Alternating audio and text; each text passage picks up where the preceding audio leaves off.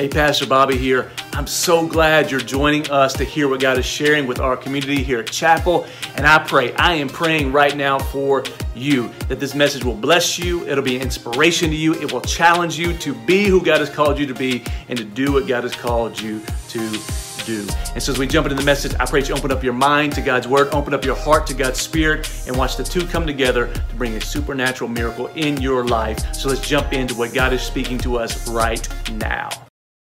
So I was going to start the Making of a Saint series, uh, and I, I, turned my notes in, so you may have sermon notes in your worship guide. We'll come back to that at some other point. Uh, but I do believe this is a very special time in history. I was part of 9 11. I was stationed in Washington, D.C. at the National Security Agency, and I saw all chaos break loose. But I've never seen anything like this. I've never seen the world come to a complete and utter halt. I've never seen uh, fear. Even at 9 11, you could see fear was tangible but with this, it's, it's fear and some denial and some arrogance and some frustration, but there's a heaviness in the spirit realm. There's a heaviness that I've felt for the past at least week and a half, of almost a grieving of my spirit. And so uh, Thursday, I had my sermon notes done, turned them in. I was planning on preaching that this Sunday, and as things started escalating, I started asking God, and, and I, I, really looked at. I was going to share with the staff in Mark chapter four, which I'll share with you in a minute, uh, just kind of walk through the storms of life. But as I was praying and praying and praying, God dropped Luke chapter 21 in my spirit. And as I was praying, even last night, I really didn't know where I was going to go with the scripture. And this morning, I woke up and me and Toy prayed last night. I said, God, just let me see what's going on behind the veil, like supernaturally, spiritually, what's going on? Not the physical, not the, not the medical, not the biological, not the physical, not the political, not the media. Let me see what's going on in the spiritual realm, because I don't know if many of you know this or not, but there is a physical realm that you see and a spiritual realm you do not see. And everything in the physical starts in the spiritual. And part of spiritual warfare is learning to see and discern what's happening in the spiritual realm so you can respond correctly in the physical realm. But if you keep responding out of the physical, you'll never see the spiritual. And when you get caught up in the reactions of the world, you'll lose sight of the spiritual, which is exactly what the enemy wants to happen. And so I just praying, God, show me, show me, show me. And literally didn't sleep a wink last night, and God showed me nothing. Woke up this morning on my drive in, God kind of dropped something in my spirit. And so, what I've, what I've seen in the past couple weeks just with the coronavirus is there's been two primary responses or re- reactions or overreactions. One has been one of fear. Like we've seen, and one we know the media loves to build on fear. Like they make money on you being afraid. So when you start hearing things over and over and over again, there is a strategy by the enemy to create fear in your life. And the fear comes from two things one, the unknown. No one in this room that I know of has, has ever experienced the coronavirus. So we don't know. We've experienced the flu, so we kind of know what to expect with the flu. We know somebody who's experienced the flu, so we know what to expect. But the coronavirus comes with this unknown fear because we don't understand it and we don't know what it is or what it does and it causes this fear. The other is a lack of control. That's why people are spending $1,000 on toilet paper. Not because they need toilet paper, but it gives them a sense of feeling like they're in control of something. And what is crazy ironic is none of us have control of anything. And it's moments like these that bring it back to our attention that we are not in control. We can either surrender and submit or fall trying to stay in control ourselves. And the other side of the equation has been not fear, but complete denial, where we just completely go the other direction and say it's just all fear mongering, like nothing's going to happen, it's, it's nothing more than the flu. And we go on the other side. And so those are two reactions, but God has never called us to react, He's called us to respond in faith. And faith does this. Faith is, and I always say, even with fear, it's okay to have concern. Like concern is a good thing. But fear is when it paralyzes you and freezes you and prevents you from living your life the way God called you to live it. And when you start reacting in fear, you lose sight of faith and responding in faith. And faith is this faith doesn't mean you don't have any concerns. Faith means you've considered all your concerns and you still trust Jesus. That's what faith means. Romans chapter 4, Paul is, is describing this great faith of Abraham. He said, Abraham, looked at his wife Sarah in her old age and considered her old body, which husbands, you should probably never consider your wife's old body. He considered her old body. He looked at himself at 100 years old and considered himself in his old age. But then he considered the promise of God and he reminded himself that God is faithful to his promises. See, he considered the circumstances, he considered the situation, he considered the obstacles, but then he also considered the power and the authority of God as long or along with his other considerations. If you only consider the obstacles, that's not faith, that's fear. But if you consider the obstacles or your concerns, and then you consider God's goodness and His power, that's where faith comes into play. Because what we're dealing with is not just a virus, it's not natural, it's a, it's a supernatural phenomenon we're seeing. It is supernatural. You look at the, the quickness or the speed in which it's spreading. You look at the unknowns that are coming along with it. You look at the amount of fear, and we know that the enemy is the prince of fear. There's more to this than just a, a virus. This is a, an opportunity in our world to see that there's more to what's going on in our lives than just the natural. There's more than going on in our lives than just the, the, the, sports or our normal everyday activities or the stock market or our politics. There's more behind the scenes, it's supernatural. And when you start to learn to see the supernatural, you'll get to see the foundations of what's going on in the world around us. And, and right here in Luke chapter 21, and I'm going to I'm going to read it to you.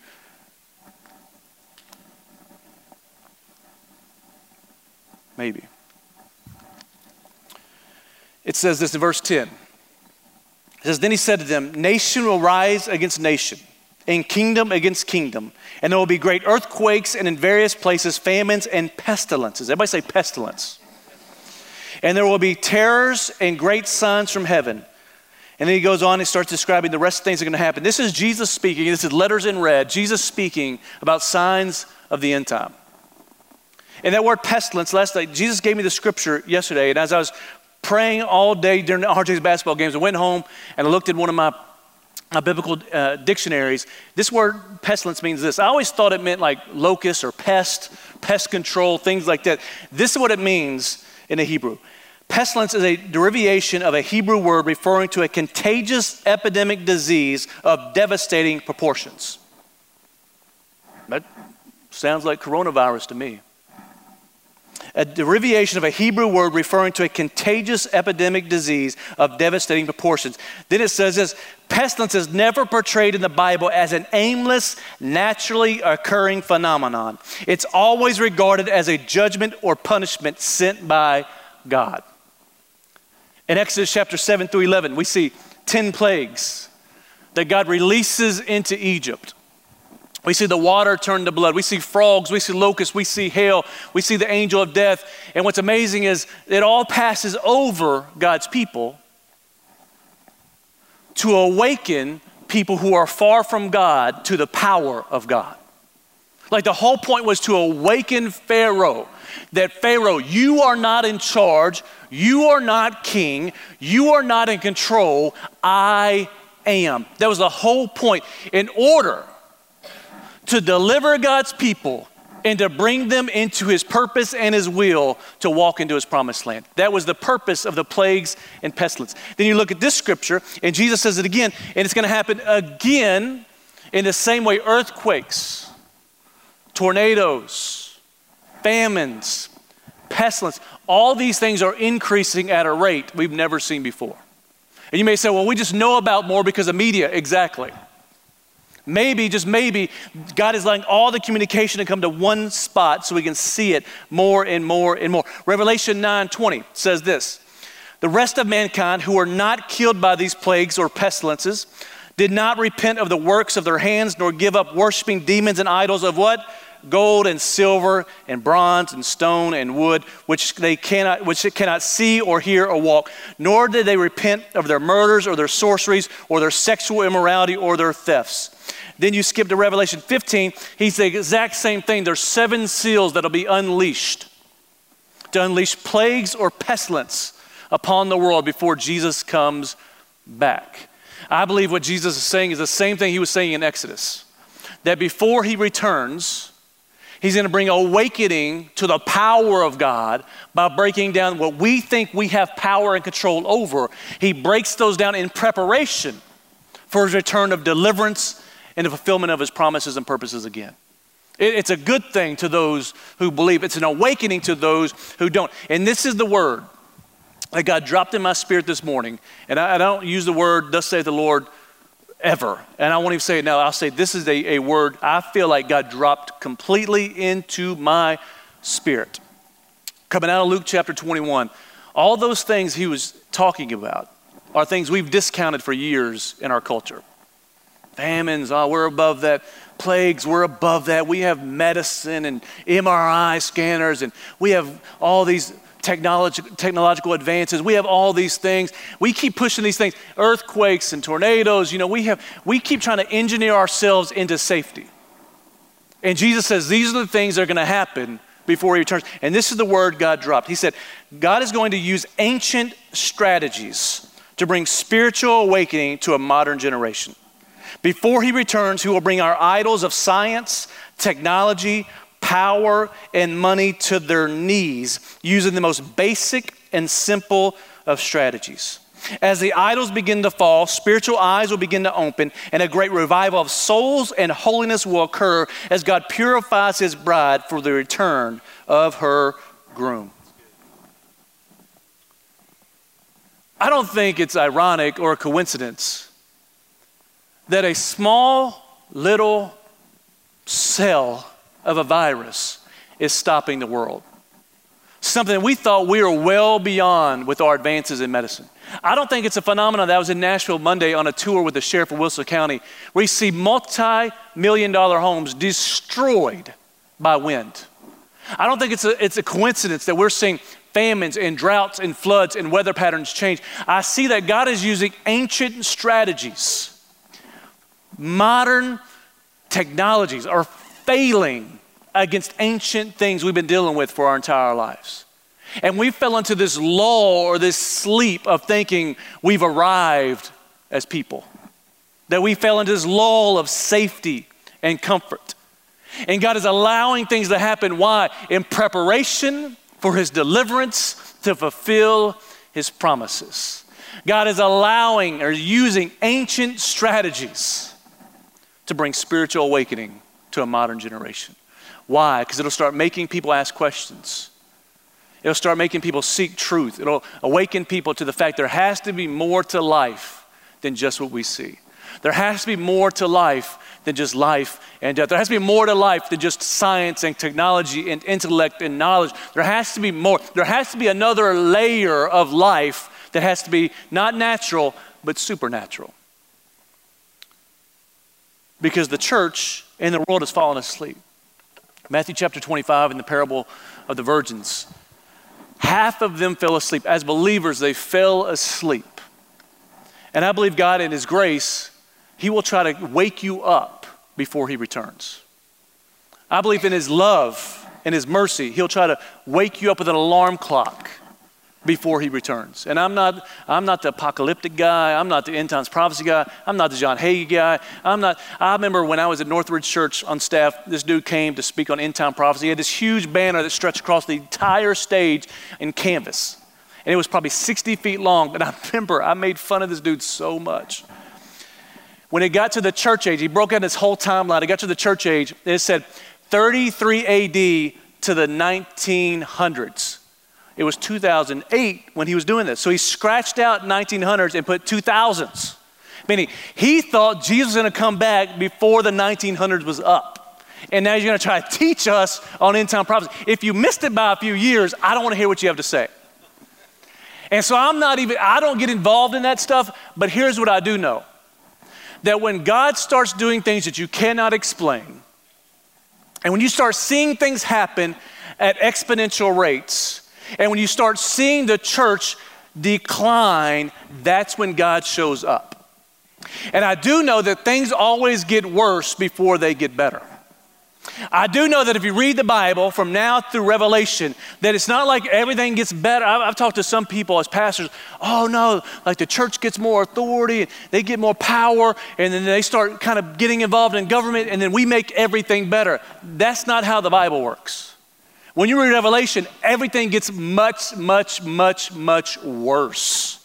And the reason it gets worse is because God starts breaking down the idols of culture so that only one idol remains, and that is the rock of Jesus Christ. He will break down the stock market. He will break down sports. He will break down education. He will break down all the freedoms you thought you had. And if you look, all our idols of culture have stopped. You can't turn on and watch the NBA. You can't turn on and watch the NFL right now. You can't turn on and watch NCAA sports. Your kids can't go play sports for the next three weeks. You can't see the stock market is in chaos. Your freedoms are about to be in chaos.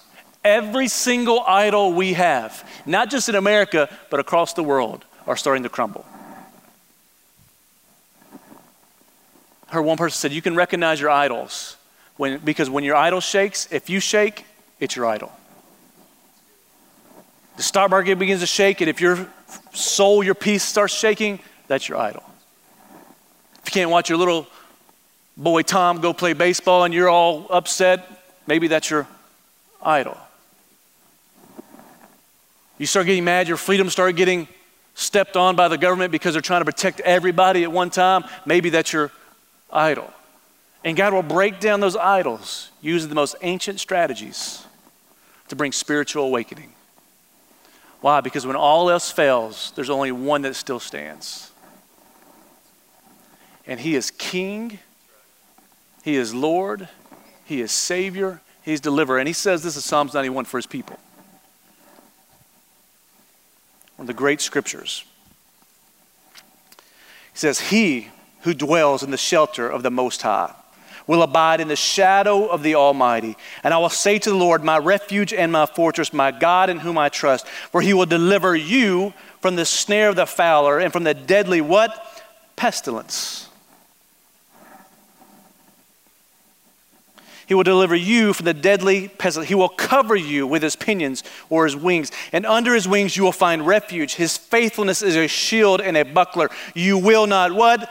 Fear the terror of the night nor the arrow that flies by day, nor the pestilence that stalks in the darkness, meaning you cannot see it, nor the destruction that wastes at noonday. A thousand may fall at your side, 10,000 at your right hand, but it will not come near you. You will only look with your eyes and see the recompense of the wicked, because you have made the Lord your dwelling place, the Most High, who is my refuge. No evil shall be allowed to befall you, no plague come near your tent. For he will command his angels concerning you to guard you in all your ways. On their hands they will bear you up, lest you strike your foot against a stone. You will tread on the lion and the adder, the young lion and the serpent. You will trample underfoot, because he holds fast to me in love.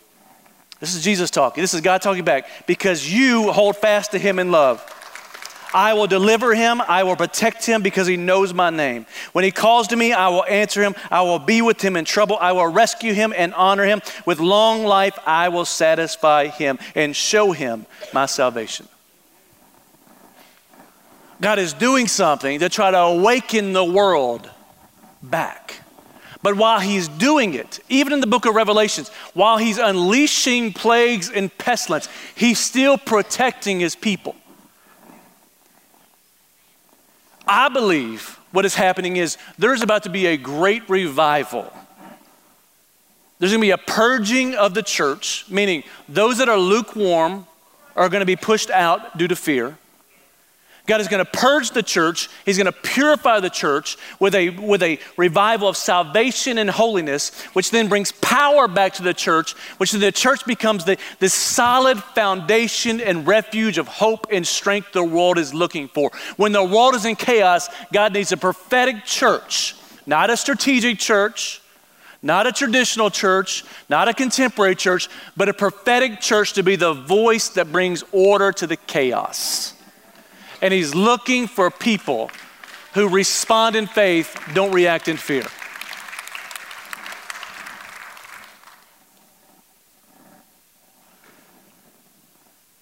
Like it is, like if I could say this is a kairos moment, this is a kairos moment.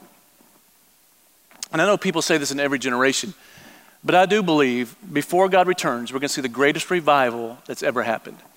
And my mentor, Dr. R.T. Kendall, has said for years, he said there was a divorce, a silent divorce between the Word and Spirit churches. And it was the same prophecy Smith Wigglesworth had in 1947. 1947, Smith Wigglesworth said this. He said, There's going to be a great movement of the Spirit. He said, People are going to think this is the revival. And he said, But that's not going to be, it's going to be Ishmael. It's not going to be Isaac. I mean, it's not going to be the, the son God wants to birth.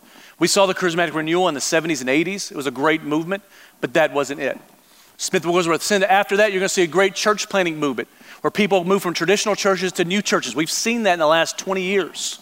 New churches popping up everywhere and people flocking out of traditional churches into newer churches. We've seen that. He says that's not it. He says, then you're going to see the combining of the Word and the Spirit or the theology and the power, or the knowledge of truth and the power of the Spirit and the gifts of the Spirit. And we've started to see that. We see churches like Matt Chandler, who's in, at the Village Church, used to be a Baptist church, heavily reformed guy.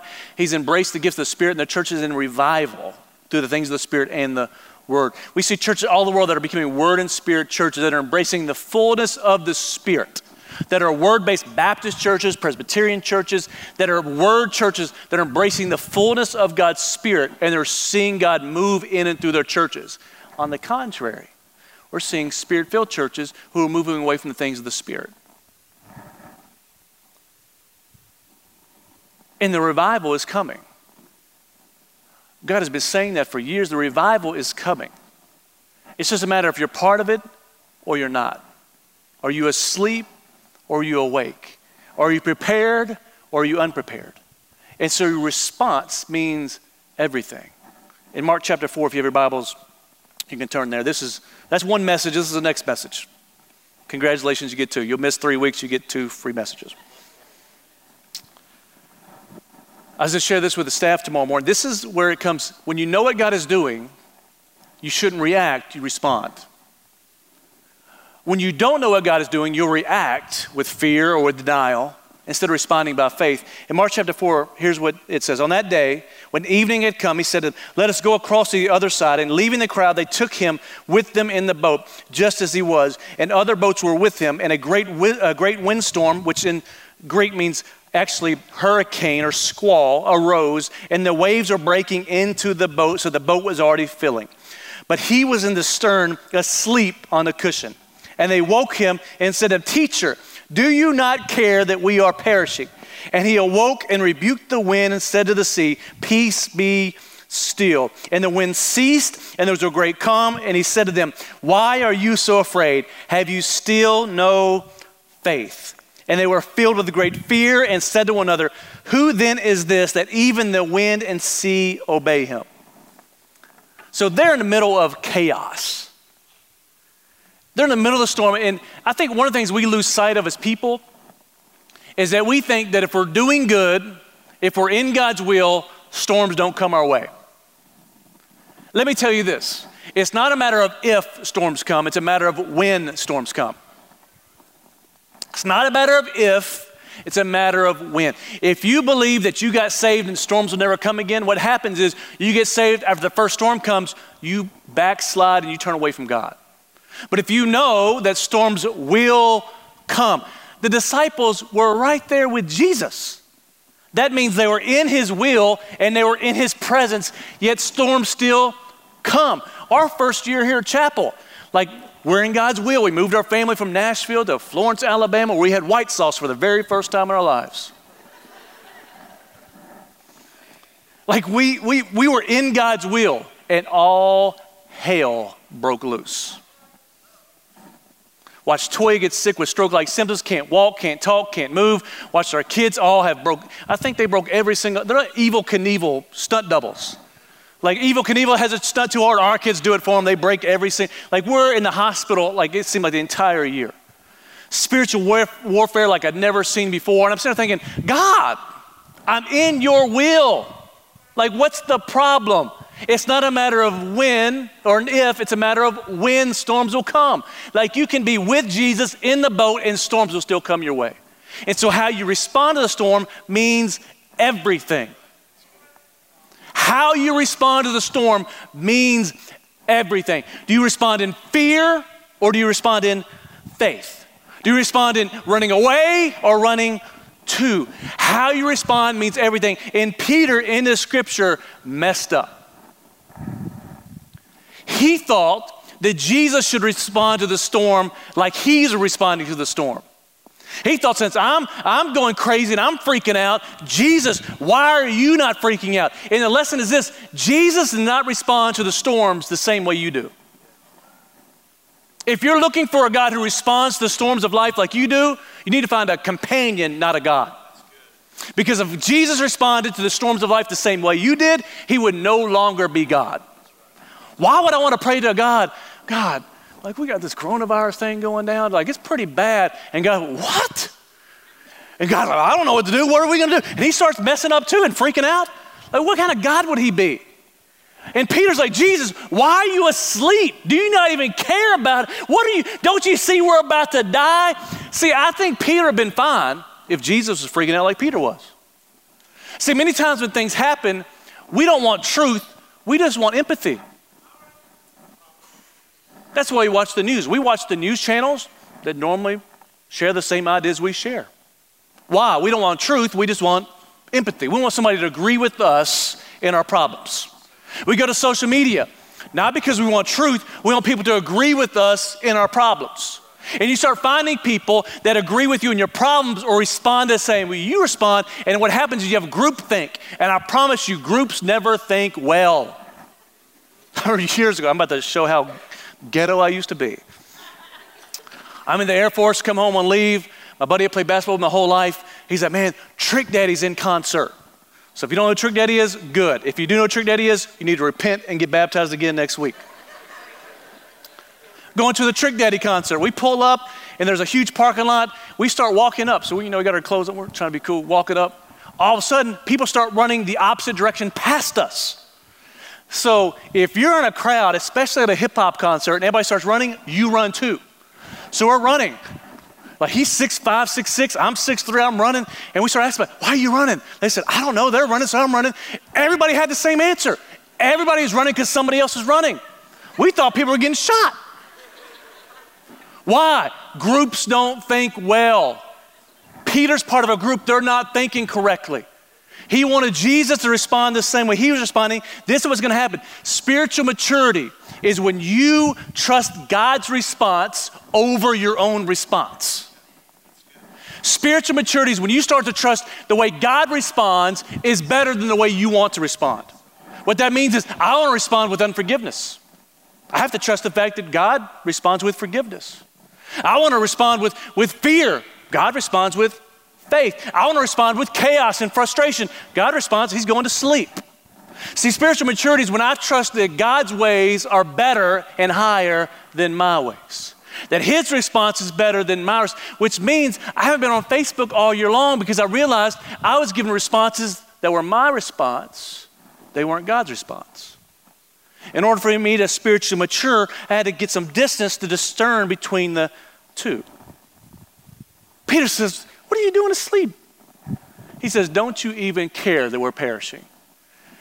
My question would be, why did Peter think Jesus stopped caring just because a storm came up? Why would Peter, who'd walked with Jesus, talked with Jesus, loved Jesus, knew who he was, knew his character, knew his heart, why would he start questioning? He didn't say, Jesus, wake up. Jesus, can you do something? He says, Don't you even care? Like, that's hard words. We all do the same thing. As soon as a difficult season comes, as soon as a difficult moment comes, as soon as a storm comes, I promise you, you may not say it out loud, but your question is God, do you not even care anymore? Do you not even care that I'm perishing? You get a report of cancer. God, do you not even care anymore? You get a report of, of bad news. God, do you not even care? Why do we question God's love in the middle of difficult seasons.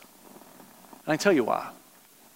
Because you're so caught up in your circumstances, you lose sight that the Spirit of God is right in the middle of you. Peter was so concerned with the storm, he lost sight that Jesus, the King and the Creator of the world, was right now. See, when you're in the middle of the storm, you can either recognize the storm or you can recognize God's presence. And I would say in the storm is a great opportunity to start looking for the presence of God.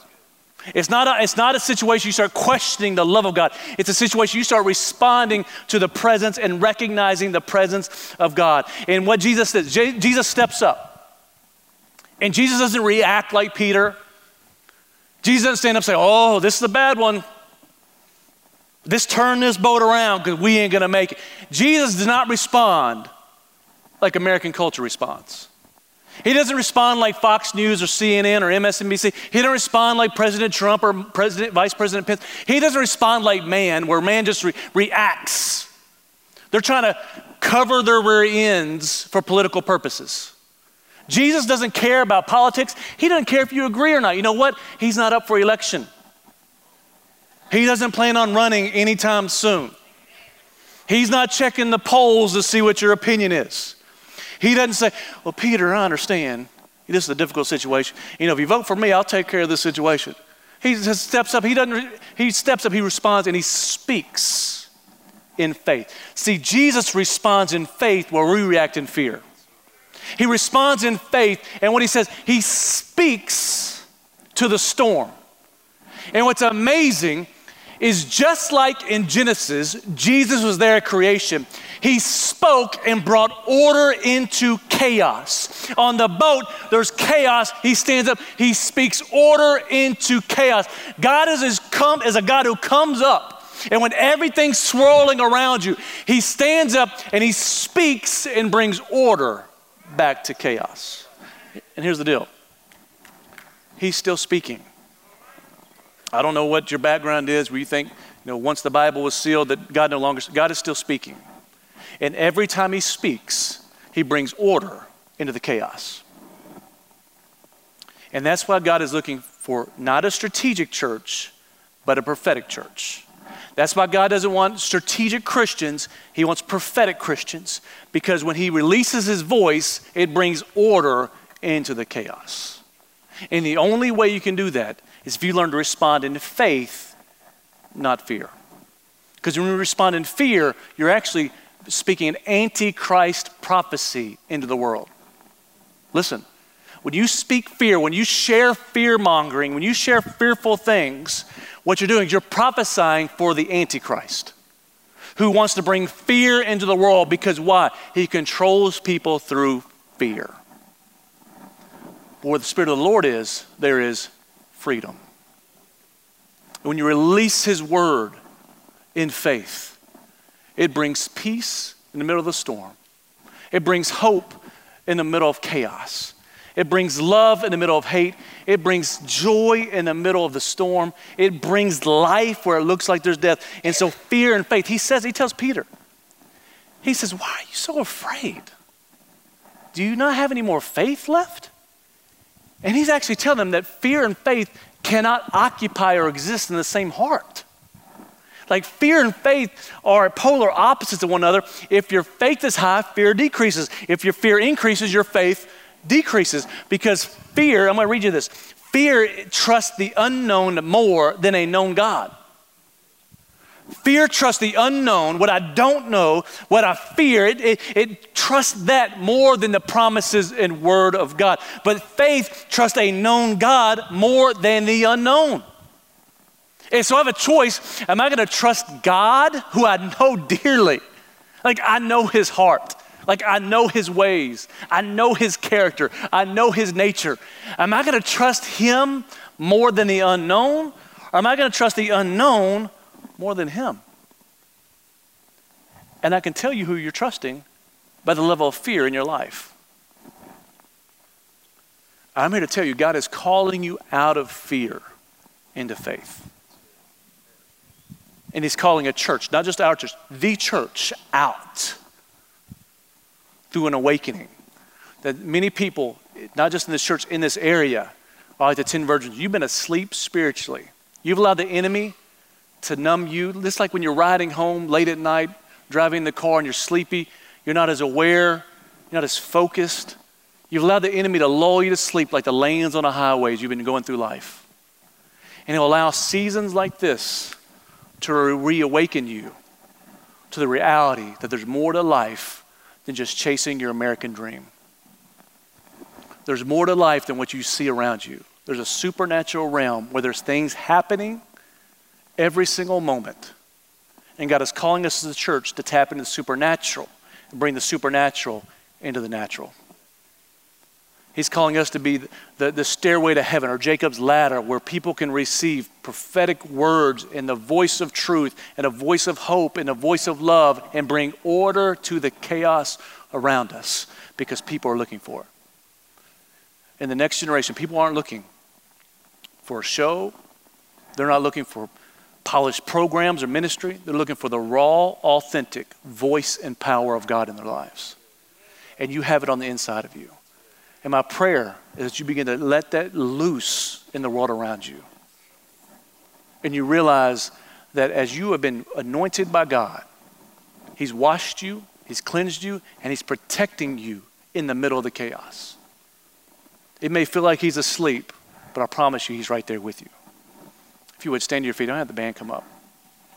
I want to declare Psalms 91 over you.